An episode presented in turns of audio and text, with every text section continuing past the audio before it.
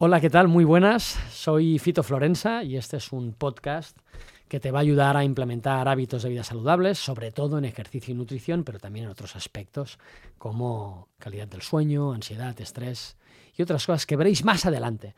Muy buenas, Enrique Sánchez. ¿Qué tal? ¿Cómo estás? Muy bien, muy bien, muy bien. Eh, estoy muy contento de que hayas accedido a, a, bueno, pues a tener esta charla. Un placer sobre algo que no hacía desde, hace 15 años, como el ejercicio. O más. O más. o, o más. Yo creo que más, ¿eh? Vamos a quedar bien y diremos 15. Sí, vamos a poner 15 por poner algo, pero sí. 10 mucho años tiempo. un lustro. Bueno, Enric tiene una productora de podcast eh, importante y un par de podcasts de, de, éxito, Vidas Contadas y no tiene nombre.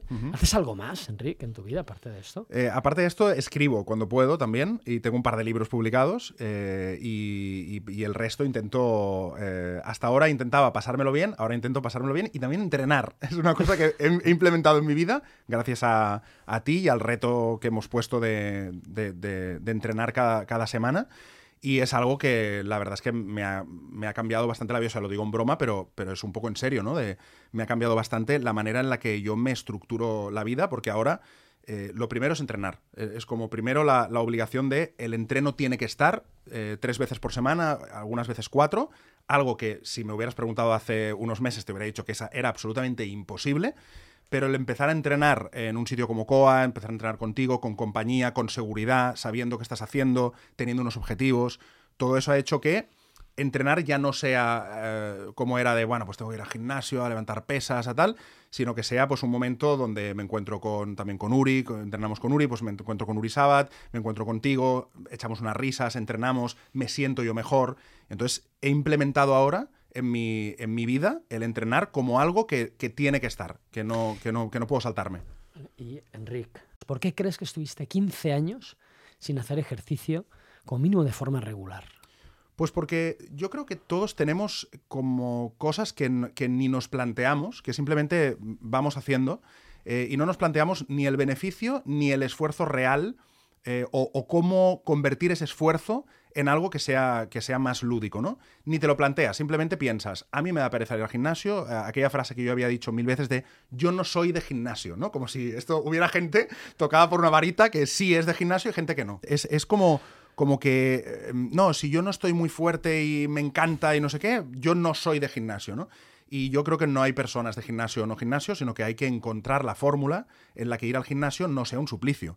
Y eso yo lo he encontrado, y no, no, es porque estés tú aquí, te lo he dicho a ti en privado mil veces, pero lo he encontrado en COA, porque es un, es un centro de, como tú decías, de implementación de hábitos. No es un gimnasio, no es un sitio donde tú vas, entrenas, no sabes si lo estás haciendo bien o mal, eh, te puedes cansar, puedes no ir. No, es un sitio donde de entrada adquieres un compromiso con alguien, eh, quedas con alguien, eso es importante. Y cuando, cuando llegas al gimnasio, eh, al final es un gimnasio, pero cuando llegas al centro, no te enseñan a simplemente a entrenar, sino a tener hábitos saludables, ¿no? Eh, también estoy con Anabel, eh, con el tema de la nutrición. Eh, te ayuda a alimentarte mejor, pero no desde un punto de vista como yo siempre lo había vivido de, vale, te hago una dieta, sino que mi experiencia ha sido totalmente diferente, que es, al principio casi pensaba, bueno, esto, esto no, no sé si es nutrición, porque me decía, come lo que quieras. Después fue, come lo que quieras, pero vamos a quitar un poquito de esto. Después fue, come lo que quieras, quitamos un poquito de esto, ¿y por qué no probamos de poner un poquito de esto? Y me di cuenta de que cuando las cosas son a largo plazo y cuando las cosas se hacen de una manera eh, progresiva, te entran mucho mejor. Porque si a mí me ponen una dieta, el día 3 he dejado la dieta. Y sobre todo porque además eh, te pregunta si te gusta o no, a pesar de que sea una alimentación sana, porque pensamos uh -huh. que alimentarse de forma saludable es aburrido, es poco sabroso y nada más lejos de la realidad. Tú lo estás descubriendo. Totalmente. Creo. De hecho, Anabel me pasa incluso eh, recetas. O sea, me, me, me, dice, mira, te he hecho esta receta de, eh, yo qué sé, eh, esta verdura que dices que no te gusta, pruébala así, a ver si te gusta. Y ha habido cosas que he hecho y he dicho, hostia, pues lo, que, lo mismo que pasaba con el deporte. No era que yo no sea de verdura, es que no estaba sabiendo hacerme una verdura de forma en la que pueda disfrutar. Y esa implementación de un, hábito, que eso no es hacerte una dieta, como hacen la mayoría de nutricionistas, sino que es ayudarte a que esto ya sea para toda la vida y a que tú ya para toda la vida puedas hacerte una serie de recetas más sanas, pues esto eh, para mí tiene un valor eh, incalculable. Y además hay un otro punto que también he tocado con Anabel y que también toco contigo en el deporte, que es el psicológico. Yo me he dado cuenta, aunque creéis que no me doy cuenta, yo me doy cuenta de que no solo entrenáis, no solo enseñáis hábitos, no solo enseñáis a comer mejor, sino que hay un punto que para mí es importantísimo en el, en el momento en el que vivimos hoy todos, con estrés, con ansiedad, con, con, prisa por todo, que también es la parte mental, la parte de psicológica. Y yo hay veces que he salido de la consulta de Anabel, que es nutricionista, pensando, hostia, a mí esto me pareció más una consulta psicológica, ¿no? Eh, ¿Qué hay detrás de comer mal? Eso, eso a mí me encanta, ¿no? Saber por qué hacemos. Claro, ¿por qué hacemos las cosas? Porque las cosas no las hacemos porque sí. No es, bueno, yo como mal porque, mira, porque soy así. No, como mal porque tengo ansiedad. O como mal porque creo que comer azúcar eh, me hace sentir mejor en un momento concreto. Y entender todo esto, todo lo que hay detrás de comer mal, te ayuda muchísimo. Y, eso es lo que, lo que he estado viendo un poco en, eh, desde que entreno y, y, estoy con vosotros. Y cosas, al, final agradezco mucho que digas esto porque, porque muchas personas asocian el comer bien con falta de conocimiento y quizás el conocimiento es lo de menos. ¿no? Ahí pues hambre emocional, lo acabas de decir, ahí puede haber presión social, puede haber falta de planificación, cuándo compro qué, en qué sitio, de qué manera, eh, logística, ¿no? Incluso, incluso también, pues lo que has dicho, ¿no? Ahora, ¿cómo hago? Claro, no es lo mismo una lata de garbanzos y volcarla en un plato que hacer un hummus, ¿no? Entonces, ni siquiera estas recetas de las que hablas tienen, porque no son recetas de, no, es que tengo que hacer ahora una lasaña durante una hora. No, no, no, son cosas, sobre todo, rápidas, fáciles, sanas buenas. Claro, es que estamos acostumbrados a que cuando al final nosotros nacemos, nuestras madres, padres nos empiezan a cuidar, nos alimentan y muchas veces ellos ya tenían este conocimiento de hacer las cosas buenas, ¿no? Y tú estás acostumbrado a comer rico y muchas veces era sano, pero ni te dabas cuenta porque lo hacía tu madre o lo hacía tu padre, ¿no?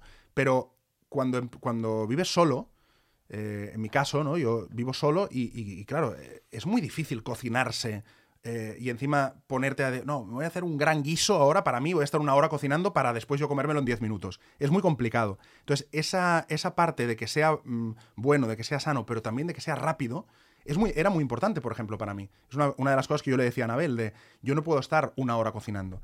Y al final te das cuenta de que no hace falta, de que puedes en 10 minutos hacerte una comida muy rica y muy sana. Y cuando empiezas a darte cuenta de que al final no depende del tiempo, sino que depende de estar motivado y de las ganas de hacerlo y de verte mejor y de ver que está funcionando, pues es cuando realmente funciona a nivel de que lo integras, porque si no, ya te pueden decir que comer verdura es mejor, que comer fruta es mejor, pero si no lo integras, es, imposible que, lo, pongas en tu día a día. De hecho, muchísimos médicos, estuve este año pues justamente participando en un congreso médico, la primera vez que invitaban a personas que no eran médicos, en mi caso, pues INEF, eh, Bueno, me he perdido porque tengo hijos y he dormido tres horas. pero volvería a es por eso yo no tengo hijos. Es que, es que eso te lo he dicho mil veces. De hecho, te iba a preguntar, ¿por, qué crees que es más fácil? ¿Por qué crees que no tienes hijos? Nadie ha querido tenerlos conmigo. ¿Por qué crees que es más fácil alimentarse bien a alguien que vive no solo en pareja, sino que además tiene hijos, mm. versus estar solo y cocinarse sano que en principio tienes más tiempo. Sí, pero supongo que al final es una estructura familiar. O sea, yo creo que cuando ya te pones a hacer. Yo creo que a los hijos les quieres alimentar bien por encima de todo, ¿no? Y yo creo que cuando tienes una estructura familiar en la que sabes que como obligación vas a hacer la comida, vas a tener que hacer algo sano, pues ya te puedes cocinar para ti. Pero cuando es para ti solo, pues. Enric. Ya me acuerdo. Ah, pues entonces, adelante. Gracias por, gracias por hacerme sentir que esto era un relleno hasta que te volviera la memoria. No, no, no. Iba a decir que de hecho eh, yo iba invitado a, este sitio porque muchísimos médicos fracasan a la hora no solo de prescribir, sino porque prescribir implica que después se haga. Entonces muchos médicos se quedan en la prescripción de haz ejercicio físico y luego no se hace. ¿Por qué? Porque la raíz del problema, igual que en alimentarse bien, como tú mismo has dicho, es eh, muy diferente o difiere mucho de lo que puede ser el simple conocimiento, no lo sabes y tienes que hacerlo. Y además hay una cosa, Fito, que es el entrenar, eh, esto yo te lo he dicho mil veces, para mí lo ha cambiado todo el entrenar en compañía. O sea, al final estamos hechos, somos seres sociales, estamos hechos para, compartir. A mí estoy ir al gimnasio con auriculares, meterme ahí en unas pesas, ah, como si fuera Rocky Balboa, yo la verdad no lo veo. Ah, pero yo cuando hemos, ah, hay veces que hemos, me has dicho, oye, hoy vamos a hacer un entreno diferente, por ejemplo, nos vamos a coger y nos vamos a ir a la playa. Eh, corriendo. Eh, mientras estamos corriendo hacia la playa, eh, volvemos a lo de antes, yo me doy cuenta de que me sacas temas de, de la vida, de cómo estás, de cómo te va este, esto.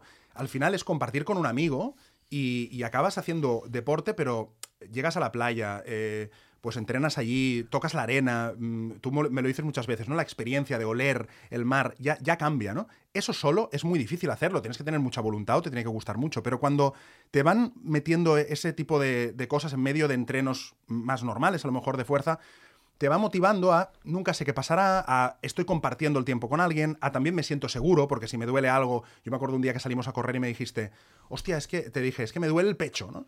A mí me duele el pecho y paro, porque pienso, me va a dar un infarto El pecho y la espalda. y la espalda. Y me dijiste, no, no, esto es el diafragma, ¿qué tal? Te sientes muy seguro. Entonces, claro, nada tiene que ver eso con entrenar mm, pues, por tu cuenta, a no ser que seas un, un súper experto. Pero yo, en mi caso, si yo salgo a correr y ya, ya me costaría a nivel de voluntad, con el frío, tal, coge, vístete, vete a correr, Que de hecho es un caminar, correr. que, que es un Vamos caco, a decir la verdad. caco, ¿no? Vamos a decir la correr. verdad, sí. Pues si me duele el pecho, yo te aseguro que paro, porque empiezo a pensar, hostia, a ver si me da un infarto, no sé qué. Y, y al final es ir con alguien, te da también, aparte de la parte social, te da esa seguridad de no me va a pasar nada, ¿no? Enrique, has citado ahora pues, el dolor de espalda, el pecho. ¿Cuáles eran tus dolores en el sentido más amplio antes de comenzar la implementación de hábitos? Si quieres, eh, podemos empezar por cuáles no eran mis dolores, porque me dolía casi todo. O sea, es verdad Ah, que pero dolor articular o insomnio, no sé, lo que quieras en esta línea. Yo tenía sobre todo, sobre todo, mucho dolor de espalda. De espalda en la zona del trapecio y, también a nivel lumbar, cuando andaba mucho, sobre todo cuando vas tipo de tiendas, que andas, paras, andas, paras. Yo tenía muchísimo dolor de espalda. Y ese dolor de espalda se me pasaba muchas veces a la cabeza. Entonces yo tenía como dolores de cabeza muy musculares, ¿no? De, de me empieza doliendo la espalda, me duele el cuello, me duele la cabeza. Eh, yo desde que entreno en COA no he tenido un dolor de cabeza. O sea, para ser sincero, al principio, que me acuerdo que tú me decías, hay, un, hay una adaptación, al principio fue un infierno, o sea, al principio, te hablo de las primeras dos semanas, tenía más dolor de espalda, pero una vez el cuerpo se habitúa y se endurece y los músculos que tienen que estar fuertes están fuertes, porque era algo que siempre que iba al fisio me decías que no haces deportes, que... y yo pasaba, ¿no?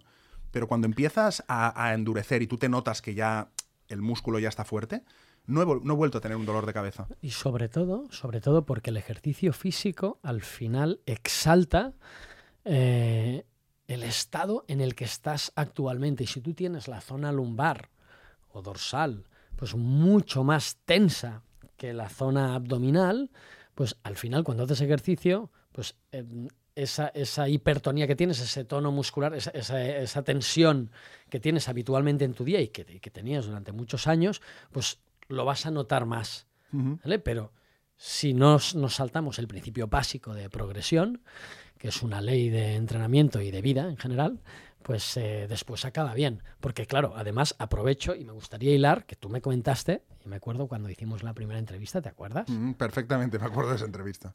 Ah, Enric, me dijiste que aisladamente probaste a un profesional, y digo profesional entre comillas, que se saltó el principio de progresión. Quizás fue demasiado intenso. ¿Y qué, qué experiencia viviste? Porque a veces en mi ámbito hay muchísimo intrusismo y no sé qué, qué pasó. Sí, yo recuerdo un entreno personal que hice con un entrenador en un gimnasio, que no diré el nombre, eh, y, y acabé en el hospital. O sea, eh, Además, tú eres especialista en las cosas que no tienen nombre. Eh, exacto, me pensaba que ibas a decir especialista en el hospital, eh, en ir al hospital, eh, que también lo soy porque soy muy hipocondríaco. Pero no, yo me acuerdo que hice un entreno con un entrenador que era como, venga, va, que puedes, venga, va, mucha motivación, pero yo cuando acabé el entreno acabé, hecho, o sea, acabé mareado, hecho polvo, y me tuvieron que llevar al hospital a, no era nada, pero, pero que me dio una pájara bastante fuerte. y- Acabaste en el hospital. y acabé en el hospital. Entonces, claro, tú imagínate cuando tú. eh, cuando tú tienes una experiencia como esta, tú crees que entrenar no es para ti. Eh, yo, yo siempre he jugado a fútbol, he hecho cosas, pero como muy de eso, juegos. Pero yo cuando he entrado en un gimnasio, he salido y me he ido al hospital directo. Entonces, claro, para mí era como, no, esto no es para mí, yo no puedo levantar peso. Cuando te das cuenta de que ese principio de, de progresión del que hablas y lo haces con un profesional, lo haces bien, pues te das cuenta de que mejoras, de que tienes resultados, la gente te ve mejor, eh, cuando, cuando tú te puedes sentir mejor, porque yo me siento mejor de energía, es una cosa que yo nunca había experimentado, el acabar de entrenar y en lugar de estar cansado, estar enérgico y que te dure esa energía durante toda la tarde. Pero aparte de todo esto, cuando la gente te dice, hostia, es que te veo mejor, hostia, se te ve más fuerte, o se te ve más cuerpo, o te veo más, mm, la piel mejor. Cuando ya son los demás que lo notan, aquí ya dices, hostia, esto ojo, porque no, es una percepción mía, es que est- está habiendo un cambio. Y yo lo he notado y me lo dicen. Eh, incluso mm, seguidores, ¿no? En Instagram, tal, gente que te dice, hostia, te veo mejor. Entonces ahí, pues evidentemente, también mentalmente te sientes mucho mejor. Además de no tener dolores en la espalda o, no lo sé, pues dormir un poquito mejor, haber reducido, no lo sé, de- puedo decir eh, todo lo que hemos vivido, o Sí, quizás claro. hay una parte, haber reducido un poquito la ansiedad. Totalmente. Un poquito no, bastante la ansiedad. Bastante. Yo por mi trabajo, o sea, su- sufro bastante eh, estrés y, al final, hostia, eh, te, acaba, te acaba pasando factura en forma de, ansiedad. Yo, a mí me tiembla el ojo a veces. eh, o sea, ansiedad fuerte de, de- de- momentos a lo mejor en los que tienes proyectos importantes, que estás más tenso, más nervioso y el entrenar, el poner el entreno tres, cuatro días por semana, me, me ha reducido la ansiedad una barbaridad y sobre todo es como que es como si, Fito, afrontaras las cosas de otra manera. O sea, e- es- eso sería como, como yo lo resumiría. Ya no solo que te baje la ansiedad, sino cómo afrontas el día o cómo afrontas un proyecto, cómo afrontas tal, cuando tú estás entrenando, estás con energía, estás mentalmente mucho más estable. O sea, es la forma de afrontar las cosas es totalmente diferente. Evidentemente el problema no desaparece, pero lo Exacto. ves desde un prisma absolutamente diferente además con energía. descansas mejor, eso ha sido una cosa, yo tenía mucho insomnio y, y también el entreno ha hecho que descanse muchísimo mejor. Yo el otro día dormí 10 horas, es algo totalmente inédito en mí. Yo no yo soy una persona que duermo poco, pero ahora cuando estoy cansado, pues soy capaz también de dormir y supongo que eso es una reducción de la ansiedad, ¿no? Y, y entonces, claro, eso hace que después también estés más descansado, puedas entrenar mejor, es, es un círculo. Porque, Enrique, tienes 42 años. 41, si no te importa. Bueno. A partir de los 40 ya no me sumes uno 42 más. menos 1, no, 27, 40 más 1, perdón. Eh, tienes 40 más 1, Sí, o 39 más 2 incluso, ajá. queda mejor. Sí. Eh, ¿Crees que esta, pues, bueno, este inicio de, de- de- de- cambio de hábitos que, pues, que ahora llevamos eh, apenas tres meses, ¿no? ¿Crees que es para siempre? ¿Que es, ¿Crees que, que es, que es- es un punto y final, un punto y seguido? Eh, ¿Cómo lo ves a partir de ahora, una vez has sentido esto, a pesar de que llevas 15 años sin moverte? ¿Cómo, cómo, cómo lo ves? ¿En qué momento te encuentras? Pues seguro que tenemos que mejorar cosas. ¿Y cómo lo ves de aquí al futuro? Yo, eh, a- desde que empecé a, a implementar los hábitos de verdad, o sea, no, no el primer mes, si esto me lo hubieras preguntado el primer mes, no sé lo que te hubiera contestado, pero de- desde que sientes que realmente implementas y que, y que estoy, te hace sentir mejor, para mí es algo que ya quiero para toda la vida, porque yo creo que a partir de los 40 hay que empezar a preparar la vejez, que estamos muy lejos, pero hay que empezar a prepararla. Entonces, yo ahora, igual que alguien se puede abrir un plan de pensiones a los 40 y, y- y no, no es el momento en el que lo necesitas, pero para cuando lo necesites, pues esta es mi, mi- mi inversión en, en salud empieza ahora. Y yo quiero que esto ya sea para siempre. De hecho, estuve, tú sabes, enfermo, una gripe hace unas semanas y sentí que volvía a esas sensaciones, ¿no? De dolor de cabeza, me volvió el dolor de cuello, me volvió... O sea, yo sentí que en una semana que lo dejes, ya el cuerpo se vuelve a readaptar a lo que había, ¿no? Y entonces ahí pensé, hostia, esto ya, esto ya no hay vuelta atrás, tiene que ser para toda la vida y tiene que ser algo que esté, que esté implementado, que sea como, pues, pues igual que vas a, que, que comes o que vas al lavabo, pues tienes que entrenar. O sea, es que entrenar es una cosa que no se puede quitar. Por eso te decía al principio que, que ya no lo veo como, antes era, si tengo tiempo, entreno. Ahora es, no, entreno y ya después me monto el día. Pero entrenar tiene que estar, sí o sí para sentirme mejor, porque es que influye en el resto del día. Mensaje importantísimo, eh, me encanta. De hecho, esto lo han dicho de diferentes formas Valentí Fusté, uno de los mejores cardiólogos del mundo, pues que ¿no? precisamente creo que era Pablo Motos, que se le dio la oportunidad de, de entrevistar a alguien que no haría en el hormiguero y vio, pues, entrevistó a Valentí Fusté y dijo que sabía diferenciar pues un corazón entrenado y uno que no y, Sí, sí. y el que Dijo que cuando habría una persona, tiempo, exacto, cuando habría una persona eh, y, y veía su corazón, él sabía si esa persona hacía deporte o no y que eso influía en si esa persona se iba a salvar o no. además lo dijo Arnold Schwarzenegger y Enrique Sánchez. Sí, hombre, eh, lo que diga Terminator y yo creo que tiene un valor. Eh, para ir concluyendo, eh, no me gustaría olvidarme que tú eh, hacías mucho énfasis cuando hablamos al principio sobre el, el hecho de divertirte. ¿Crees que el divertirte ha pasado a otro plano. De hecho, pues no hace mucho también hablamos con Uri Sabat, que además entrenáis juntos. y, ha hablado de, claves que a él le permiten ser regular y quizás él entiende que esto pues, eh, pues hay que hacerlo, te guste o no.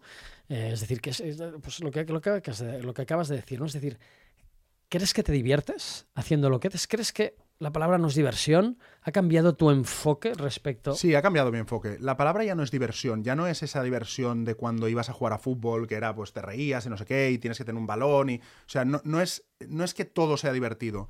Eh, es motivante, yo diría. O sea, yo voy y estoy motivado. Estoy motivado porque, como dices, entrenamos juntos con Uri y entonces al final, inevitablemente, tú estás viendo que él lo está haciendo, eh, dices, venga, pues yo también, eh, estás viendo que él puede con un peso, venga, pues un reto de que a ver si yo llego, nos, ayudamos entre nosotros, entonces es motivante, es, mucho no, no diría que es divertido, uy, qué divertido es. No, es simplemente un trabajo que, que no, o sea, es no aburrido. O sea, no, no, no engañaremos a la gente, no es que digan, no, es que yo voy ahí y me parto la caja mientras estoy entrenando. No, pero, pero es algo que motiva, que motiva. Y eso yo creo que es, eh, que es, una de las claves en las que hace que, que cuando pienso en ir a entrenar no sea, hostia, vaya palo, ahora venga, vete al gimnasio, tal, sino, hostia, pues ahora veré a Uri, veré a Fito, me reiré un rato. Y, también, y lo has dicho antes, sí, porque estás centrado en las sensaciones que tienes en tu día a día. Exacto. Respecto al no tener dolor de espalda, respecto Exacto. al dormir un poco mejor, ansiedad, mm, afrontar proyectos, problemas. Sí, pero todo eso son las Pero todo eso son las consecuencias, pero si el proceso no fuera divertido sería mucho más complicado. Cierto, cierto, pero fíjate lo que me has dicho. Cuando estuviste enfermo, lo que te hizo recordar, oye, tengo que volver, no lo sé, quizás me equivoco y corrígeme si me equivoco. No es tanto, ostras, tengo muchas ganas de ver a Fito, que lo entendería, por otro lado. No, no, es una cosa loca. Sí, sí, no, os podía echar más de menos. Eh, sí, no, pero de hecho no lo has dicho. Dijiste, ostras, el dolor de espalda, cuidado, tal. Sí, sí. Fue, fue eso, pero después el hecho de volver y que saber que vas, a estar. Es una experiencia. Una experiencia agradable, pues, pues ayuda mucho, claro. Bueno, eh, pues yo para mí mm, me centraría en concluir. Vale, eh, centrémonos en concluir. ¿Tienes algún tipo de algo de duda, no sé si duda, curiosidad, algo que preguntarme versus los hábitos o algo que, no sé, incluso creas que puede ser interesante para las personas que nos escuchan? Sí, tengo una pregunta. ¿Hasta qué edad crees que se puede entrenar? Siempre. Siempre, hasta, hasta 80 años. Sí, de hecho en Okinawa, Okinawa es una, una, blue zone, una zona azul junto con Grecia, incluso que hay muchos centenarios, ¿no? Exacto, es por cada 100.000 habitantes, o sea, tienen el mayor número de habitantes a nivel mundial por cada 100.000 habitantes que viven más de 100 años. Es donde eh, se originó el karate, eh, y uno de los hábitos que tienen es hacer ejercicio o actividad física. Al final no tiene por qué ser actividad física programada. También puede ser jardinería, puede ser... moverse. lo que sea. Moverse, ¿no? Tai chi o, karate o, lo que sea, ¿no? Pero hasta morir, somos movimiento. Somos movimiento. Fíjate, en dos semanas has recordado tus dolores. Uri estuvo, no lo sé, pues tres semanas, incluso un poquito más, entre la cama y, y la nevera, que también ha dicho que en ese momento pues comía más de la cuenta, quizás pues eh, alimentos que, que, les hacían eh, eh, o le hacían sentir feliz, ¿no? porque era azúcar o lo que fuera, pues ostras, y después le costaba caminar cinco minutos y no cansarse, ¿no? Somos movimiento hasta el final, hasta la muerte. Yo creo que esta es la mejor manera de concluir el podcast de hoy, ¿no? Somos movimiento. Y de hecho, somos movimiento y sobre todo morir joven lo más tarde posible, como ah, los de Okinawa. Y esa, me gusta, esa me gusta mucho, ¿eh? la de morir joven lo más tarde posible, esa me gusta mucho. Muchísimas gracias, Enrique. Gracias, Quito. Un placer. Gracias.